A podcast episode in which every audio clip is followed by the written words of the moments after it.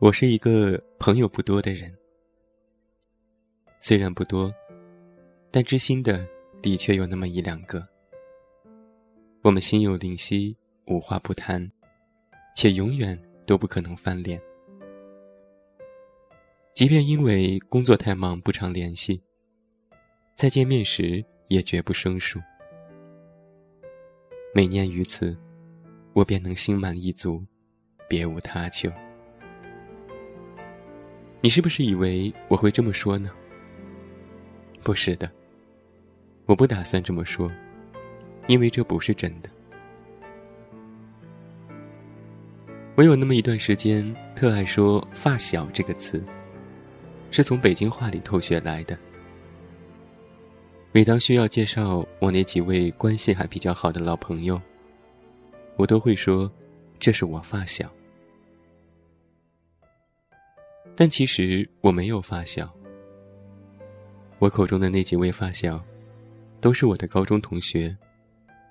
父辈们不认识，从小也没有一起长大，只不过恰巧进了同一所高中，同一个班级，玩的比较好，现在还算有联系的高中同学。之所以说是发小。跟炫富是一个心态，只不过炫的不是财富，而是朋友。是的，在我这里有朋友是一件值得骄傲的事。不是有这么一句话吗？人缺什么，就越爱炫耀什么。虽不能一概而论，但在这件事上是成立的。可能从我骨子里。就是一个非常怕寂寞的人吧。首先说说那几位发小吧，也就是我那几位高中同学。为描述方便，我还是继续管他们叫发小了。我的发小一共有三个，其中两个现居老家，另一个在南方。我们的关系于多年前同去乌镇游玩达到了峰值。乌镇的风景一般，但那是我最高兴的一次出游。我还为此得出了一个结论：旅游开不开心，不取决于风景，而是取决于身边的人。在乌镇的最后一夜，我们就着月色。兴冲冲地做了一个决定：之后的每一年，我们都要去一个地方旅行。明年是成都，后年是大理，再后年是香港，再后年是海南。但我们再也没有一起去过任何地方了。去年过节回家，因为各种机缘巧合。我终于把这几个好久没见过面的发小凑齐了，大家很开心，也很兴奋，纷纷在群里讨论去哪里吃饭。终于，我们选了一家我们曾经都很喜欢的馆子，期待这场意义重大的相逢。不行，我写着写着都快要笑场了，因为那天呢。简直是个灾难，太难聊了，真他妈太难聊了，还不如跟客户开会好聊呢。简直像是四个陌生人凑了一局，连酒都没有办法救场。除了生活当中所关心的事物，困扰我们的视觉问题不一样了之外，我们甚至连曾经引以为傲的。充满默契的语法、节奏、笑点都不一样了。唯一肯撑场面的，只剩下我们硬着头皮翻来覆去的那点可怜巴巴的过去。原来不在一起生活，是这么可怕的事情啊！就是从那一刻开始，发小、死党。最好的朋友之类的美好词汇，我再也不敢大言不惭的脱口而出了。是不是挺无奈的？和那几个发小吃过那顿令人尴尬万分的晚饭之后，其中那位从南方赶回来的发小给我打了一个电话。我当时正走在回家的路上，天气依旧很冷，我心里却慌忙一热。发小对着电话喘着粗气，应该是酒劲儿还没过。我喂了好几声也没有开口。突然，他问了我一句话，听声音像是带着哽咽。他问我。我们怎么了？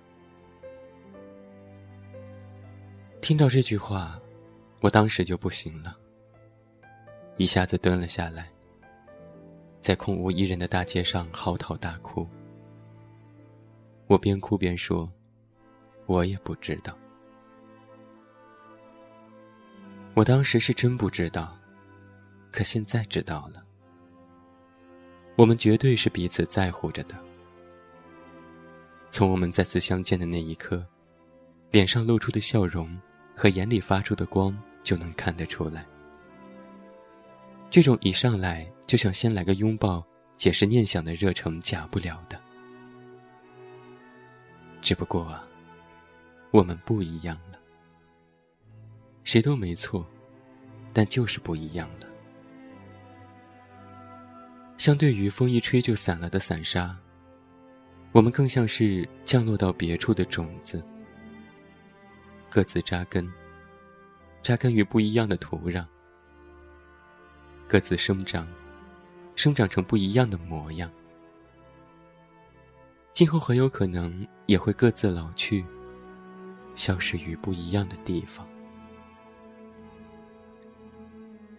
但是有一些东西呀，是老去也抹不去的。我想在这儿对我那几位发小们，对我现在所结识的朋友们，以及我在未来有幸结识的你们说一句：也许我们会相逢到老，也许我们会曲终人散，但无论如何，我还是要谢谢你们。谢谢你们肯在我这里留下一部分岁月，也谢谢你们肯收下我的年华。我现在笑容这么开朗，一定是模仿了你当年的模样。希望我们永远是朋友。我一直对《蓝色大门》里张世豪的一句台词念念不忘：总有东西留下来的吧？留下什么，我们就会变成什么样的大人。感谢那些在我们生命当中来了又去的人，谢谢他们，在你的青葱岁月里留下了当年的模样，陪你一路前行，跌跌撞撞。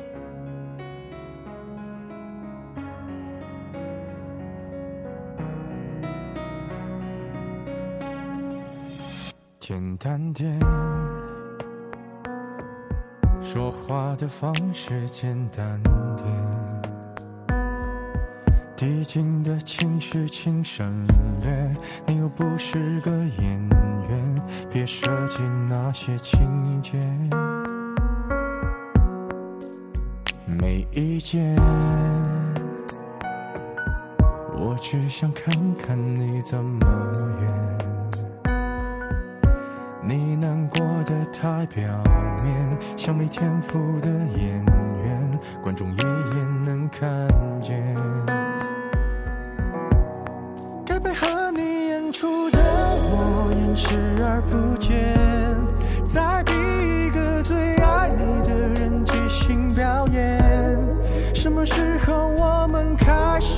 收起了底线？顺应时代的改变，看那些拙劣的表演。可你曾经那么爱我，干嘛演出细节？我该变成什么样子才能延缓厌倦？原来当爱放下防备后的这些那些，才是考验。你想怎样我都随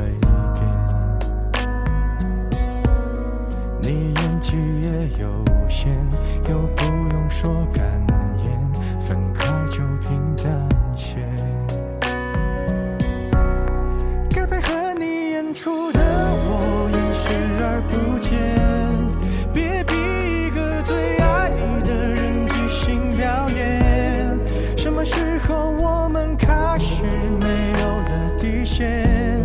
顺着别人的谎言，被动就不显得可怜。可你曾经那么爱我，干嘛演出细节？我该变成什么样子才能配合出演？原来当爱放下防备后的这些那些，都有个期限。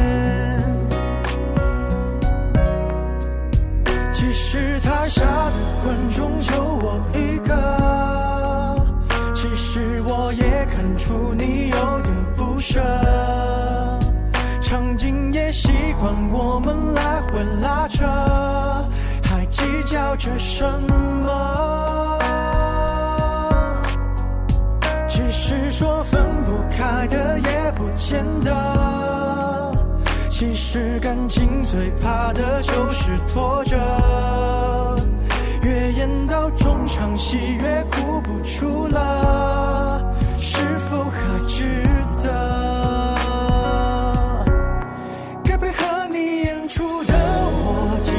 在表演，像情感节目里的嘉宾任人挑选。